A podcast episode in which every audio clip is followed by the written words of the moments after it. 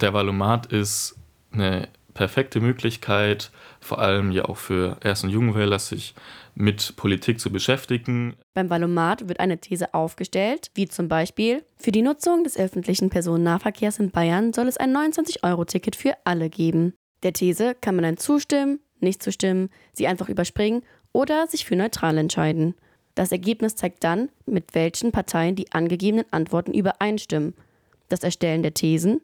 Das ist echt ein sehr langer Prozess. Ähm, das hat im Juni begonnen. Da haben wir uns in Würzburg zum Thesenworkshop getroffen.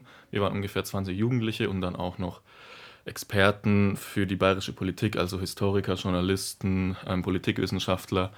Und dann haben wir in drei Tagen die Thesen formuliert. Die Thesen haben sich die Jugendlichen natürlich nicht einfach so ausgedacht. Für die Formulierung der Thesen haben sie ganz genau ins Wahlprogramm der einzelnen Parteien geschaut. Wenn dann eine Forderung oder ein Thema in mehreren Wahlprogrammen vorkam, war das ein Indiz dafür, dass das Thema aktuell ist und diskutiert wird.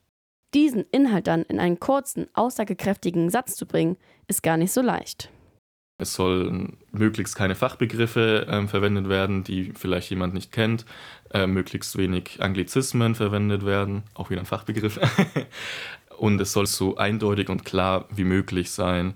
Ähm, da gab es auch Thesen, die daran gescheitert sind und deswegen verworfen wurden, weil man einfach nicht ähm, die Frage so scharf äh, formulieren konnte, wie wir es wollten. Anglizismen sind übrigens englische Wörter und Formulierungen, die im Deutschen oder einer anderen Sprache übernommen wurden. Die Formulierungen für den Valomaten werden dann nochmal geprüft und an die Parteien verschickt. Diese 80 Fragen wurden dann von den Parteien beantwortet, die Begründungen geschrieben und am 1. September gab es dann nochmal online einen Workshop, wo dann aus den 80 Fragen die 38, die letztendlich in den Valomat kommen, ausgewählt wurden. Nachdem man das eigene Ergebnis hat, kann man sich genau anschauen, was die einzelnen Parteien zu den Thesen sagen. Der Wahlomat soll die Wahlentscheidung jedoch nicht treffen, sagt Manuel Rettner. Man hat einen ersten groben Einblick in die Themen, die gerade diskutiert werden, in die verschiedenen Standpunkte der Parteien und darauf aufbauen kann man dann sozusagen sich noch weiter informieren.